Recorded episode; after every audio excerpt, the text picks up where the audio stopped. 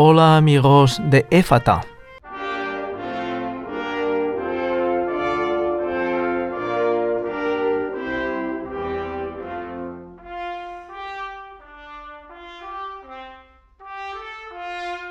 Estamos en el tercer episodio de EFATA.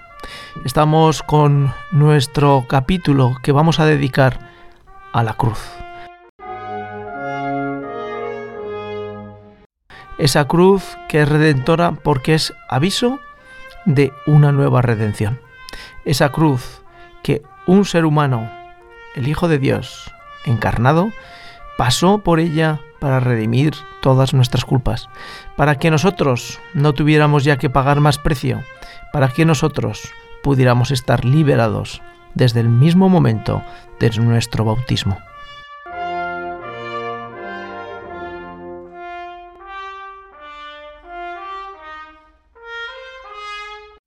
Cristo pasó por la cruz, esa cruz que es para muchos escándalo y necedad para otros.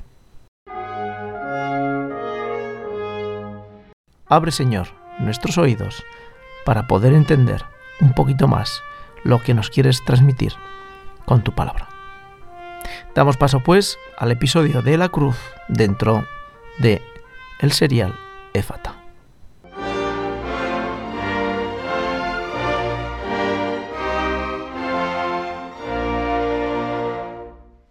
Estamos eh, frente al corte inglés de aquí de Zaragoza y estamos en la calle y bueno, vamos a intentar eh, sacar eh, cuatro preguntas a los que deambulan por aquí en, en esta mañana. Es algo complicado porque todo el mundo está ocupado. Vamos a ver si nos atienden. Señoras, ¿nos podrían atender cuatro preguntas? Gracias. Pues parece ser que no, no es fácil que nos den cuatro opiniones. ¿Nos podrían atender cuatro preguntas? No. Muy bien. Señor, ¿podría atender cuatro preguntas? Muy bien. Bueno, pues parece ser que es complicado esto de hacer cuatro preguntas. La gente no, no está muy receptiva a que les hagamos nuestras cuatro preguntas de la mañana. ¿Son sencillas? Bueno, pues no sé si son sencillas, pero son cuatro preguntas. Señora, ¿Nos puede atender cuatro preguntas? Pues no, no hay cuatro preguntas posibles. Tendremos que buscar otro nido para conseguir nuestras cuatro preguntas. Vamos allá. Eh, hola, estamos en el trovador y vamos a hacer cuatro preguntas, cuatro palabras y contestas lo que te venga a la cabeza. ¿Te llamas? Estefanía. Estefanía. Bueno, pues entonces son cuatro preguntas relacionadas con temas de iglesia. ¿Vale? Entonces la primera palabra es efata. No tengo ni idea. Eh, la segunda es conversión. Eh, ¿Cambio? La tercera es fuerza. A tope. Y la quinta es cruz. Digo, perdón, la cuarta es cruz. Eh, eh, de Jesús. Muy bien. Bueno, perfecto. Cuando yo era pequeño me hablaban de que todo cristiano tiene que venir al mundo para sufrir y padecer mucho como Cristo. Y aquellas palabras yo siempre las veía como una especie de premonición maldita que nunca me gustaba. Más tarde, la Iglesia, la Iglesia Católica de los 70 y de los 80, nos apartaron también de la cruz. La cruz era simplemente el reflejo de algo que había estado presente en nuestras vidas, pero por casualidad. Sin embargo, la vida nos deja claro que la cruz se hace presente. No como la describía en aquel momento la cruz de Cristo, sino nuestras cruces, nuestros dolores, nuestros padecimientos. Y hoy con Raúl Gavín, con nuestro amado Raúl, pues nos va a intentar ayudar a comprender cómo la cruz es un punto en el que el cristiano debe empezar a comenzar como tal. Raúl, ¿qué tal estás? Hola Eliseo, pues muy bien. Como suelo decir yo, los cristianos tenemos la gracia de que no vivimos en el Antiguo Testamento, sino que Cristo murió, resucitó, incluso estamos acompañados por el Espíritu Santo. Con lo cual no nos hemos quedado ni en la tumba, ni nos hemos quedado clavados como Cristo sangrante en su cruz, sino que tenemos vida, gracia y resurrección, y vida en abundante. Pero, Raúl, ¿qué supone la cruz como reto para un cristiano?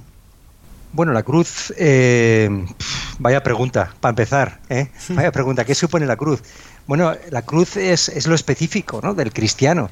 El cristiano, dice San Pablo, que Dios me libre de gloriarme en otra cosa que no sea en la cruz. Por tanto, esto de la cruz, esto de entender la cruz tiene que ser muy importante.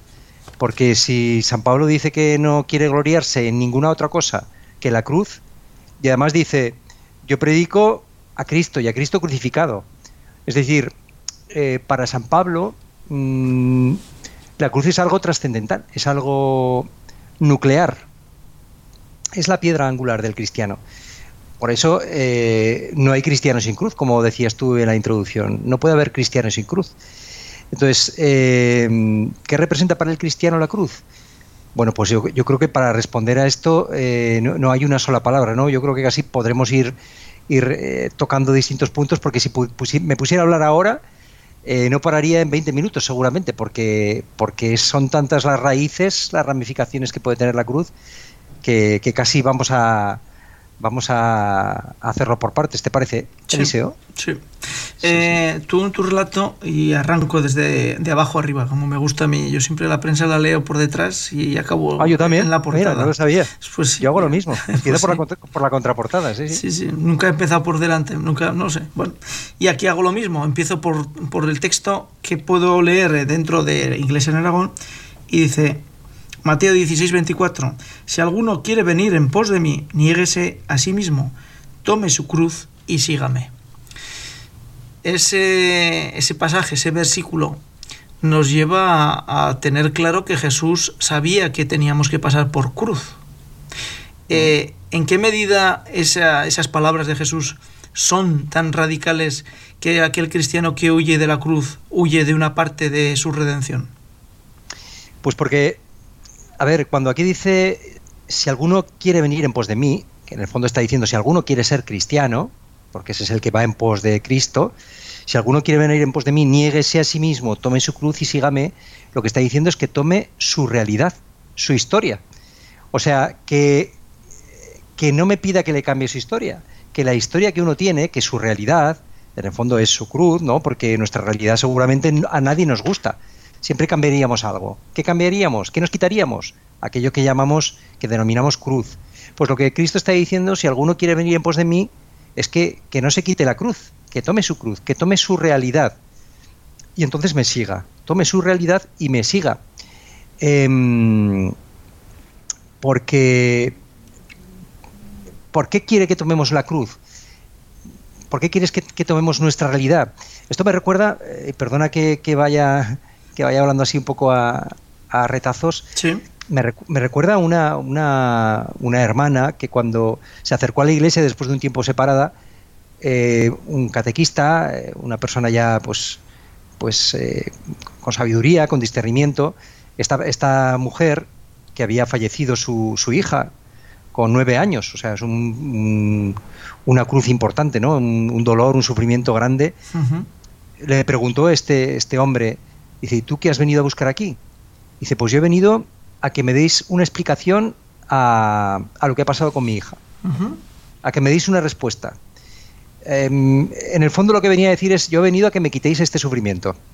Y, y, este hombre, con sabiduría y con discernimiento, le dijo, pues aquí no te vamos a quitar ni el sufrimiento, ni te vamos a quitar esta cruz que tú tienes. Lo que te vamos a es ayudar a que esa cruz tú la veas de distinta manera. No la veas como una cruz que te mate, como una cruz que te aplaste, sino que puedas verla un día como una cruz gloriosa, que te haya acercado a Jesucristo. Por tanto, es que la cruz es el camino que nos lleva a Cristo. Por eso dice, dice Cristo, eh, que quiera ser discípulo mío, tome su cruz, claro, tome su cruz, porque es lo que yo me voy a servir para salir a su encuentro, para llevarle al cielo. Cuando personalmente he meditado y orado en torno a la cruz, es, eh, en muchas ocasiones me viene la imagen de, de, esa cruz siempre pegado a los pies de Cristo, siempre con mi mano tocando el último clavo que, que, que le penetra en sus pies. Y y girando en torno a ese pie, viendo a Juan y viendo a María. Tú citas a María. Eh, el cristiano sin estar junto a María es muy difícil poder soportar ese dolor de la cruz, ¿no? A ver, eh, si alguien entiende de, dolores, de sufrimientos, de cosas eh, inexplicables, inadmisibles, eh, de situaciones que desde el punto de vista de la razón son, intolerables y que entiende de injusticias, es María. María representa, bueno, no, representa, a mí no me gusta hablar de representa, María es, es imagen, es modelo de, cristiano, sobre todo. ¿Por qué? Porque María no, reniega, de la cruz, abraza la cruz. Eh, me gusta mucho, eh, mm, en la película de la Pasión se ve muy bien esto, ¿no? María no, le, acompaña en la cruz, le acompaña al Calvario, no reniega de la cruz. Eh, María no entiende, lógicamente, ¿no? ¿no? Es un sufrimiento insoportable. Por eso María es modelo. María no entiende, pero yo estoy seguro que María, a la vez, ella ya había visto muchas cosas que no había entendido y que poco a poco se, habían ido iluminando en su relación con su hijo, que era su Dios, por otra parte. De la misma manera, el cristiano no es lo mismo eh, cuando le llega un acontecimiento de cruz que haya visto también en su vida que ha tenido otros acontecimientos de cruz en los que Dios haya intervenido, le haya mostrado qué hay detrás de esa cruz. De esta manera, eh, no es lo mismo que, tú hayas visto en ti o en algún hermano cercano o en alguna persona cercana, pues que determinados acontecimientos esta persona pues eh, los haya llevado con alegría, con, esperanza, con fortaleza, con paz. Em, no es lo mismo haber visto esto, haber experimentado esto para afrontar un nuevo acontecimiento de cruz. ¿Qué quiero decir con esto? Si uno tiene eh, no sé, vamos a ponernos en una situación de, se queda en paro, ¿vale? Y tiene que, sacar adelante una familia. Y no tiene trabajo. Y dice, ¿cómo voy a hacerlo yo? Dios mío, ¿cómo permites esto, no? Vaya cruz me has dado, ¿no? Vaya cruz. Pero resulta que esta persona pues ya ha tenido experiencia o bien de otros hermanos cercanos, cuando digo hermanos en Cristo, me refiero a personas pues que, que, ha visto, que han pasado por ese acontecimiento y ese acontecimiento que para muchos sería desesperante, estas personas que él ha visto pues, pues lo han llevado con, con paz, con alegría, han dado gracias a Dios, incluso por el paro, o lo mismo podríamos decir de una enfermedad, y que ha visto esta persona, pues que, eh, em, pues como ocurre con Abraham, ¿no? Que en el monte Moria, donde iba a sacrificar a su hijo, a Isaac, Dios provee. ¿Qué provee? Un cordero. ¿Ese cordero quién es? Cristo.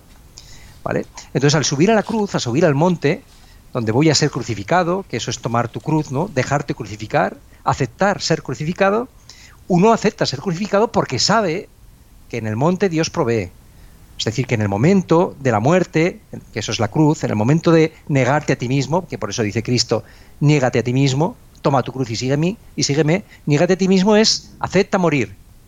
Acepta morir porque porque cuando seas crucificado, Dios proveerá un cordero, como proveyó un cordero para, para Abraham, que fue Isaac, y que fue Cristo, Isaac figura de Cristo.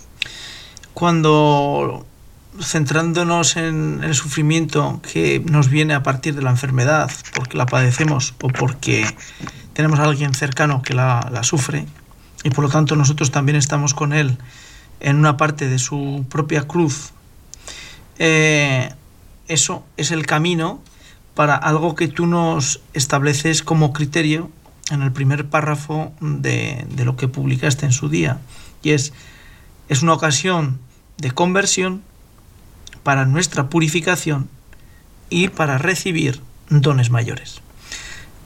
Es decir, que aquel que nos está escuchando no debe pensar que la cruz del cristiano es una cruz donde nos recreamos en el dolor, como si fuéramos sadomasoquistas al uso, sino que el cristiano busca una conversión, perdón, eh, tiene que luchar para alcanzar esa conversión.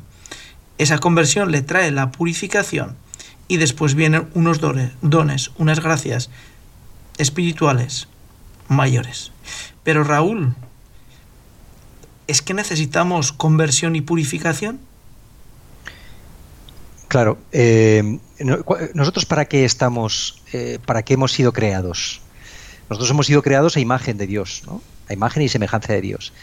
Mm, hemos sido creados para que Cristo, para que Dios mismo viva dentro de nosotros, habite en nosotros.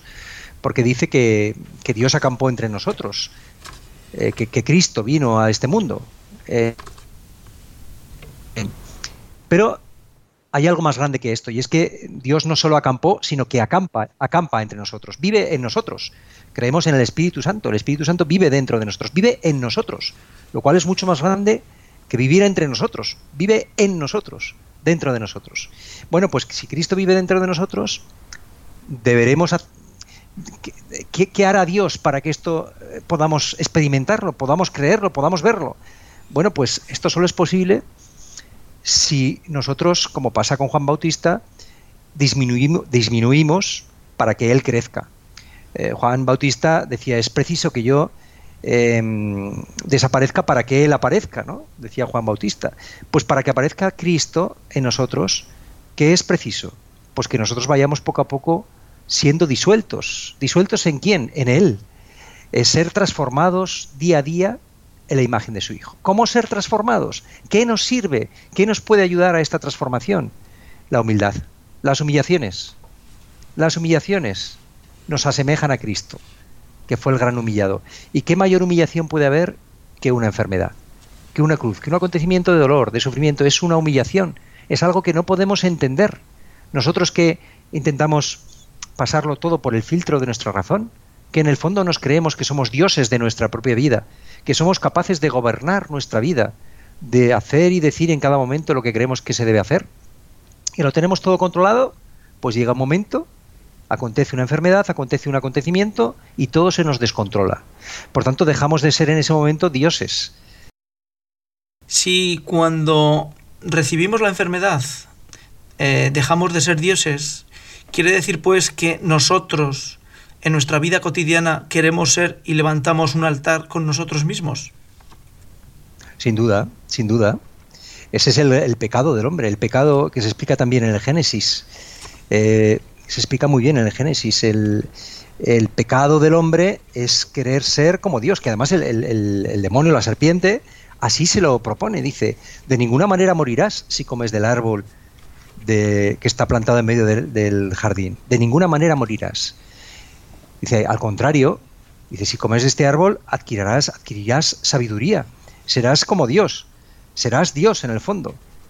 Y al hombre le parece, esa idea de ser Dios le parece apetecible a la vista, ¿no? La manzana es apetecible a la vista y, agradable para adquirir sabiduría, ¿no? Dice, ser Dios, ¿qué más se puede pedir que ser Dios? Es decir, no aceptar que haya otro por encima de ti. El pecado de soberbia del hombre, de no aceptar que haya otro, que exista otro que al que yo eh, al que yo me deba, que yo dependa de él, ¿no? Entonces, por supuesto que sí, que es, es, una tentación que tiene el hombre de ser Dios. La cruz es el árbol de la salvación para nosotros. Por tanto, Cristo quiere que todos se salven. Eh, con respecto a la cruz, vamos a buscar esas dos figuras que están al lado de Jesús, el buen ladrón y el ladrón injusto y además requemado. Sí, esas dos figuras que yo creo que representan a, pues a nosotros, a la humanidad.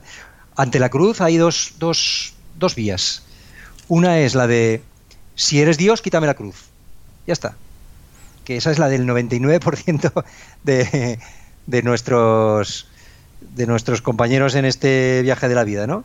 Ante la cruz, si Dios existe, si Dios existe, que me quite la cruz, ¿no? Y si no es que no es Dios. Ya está. Fiesta, ¿no? Si, si eres Dios, pues quítame la cruz.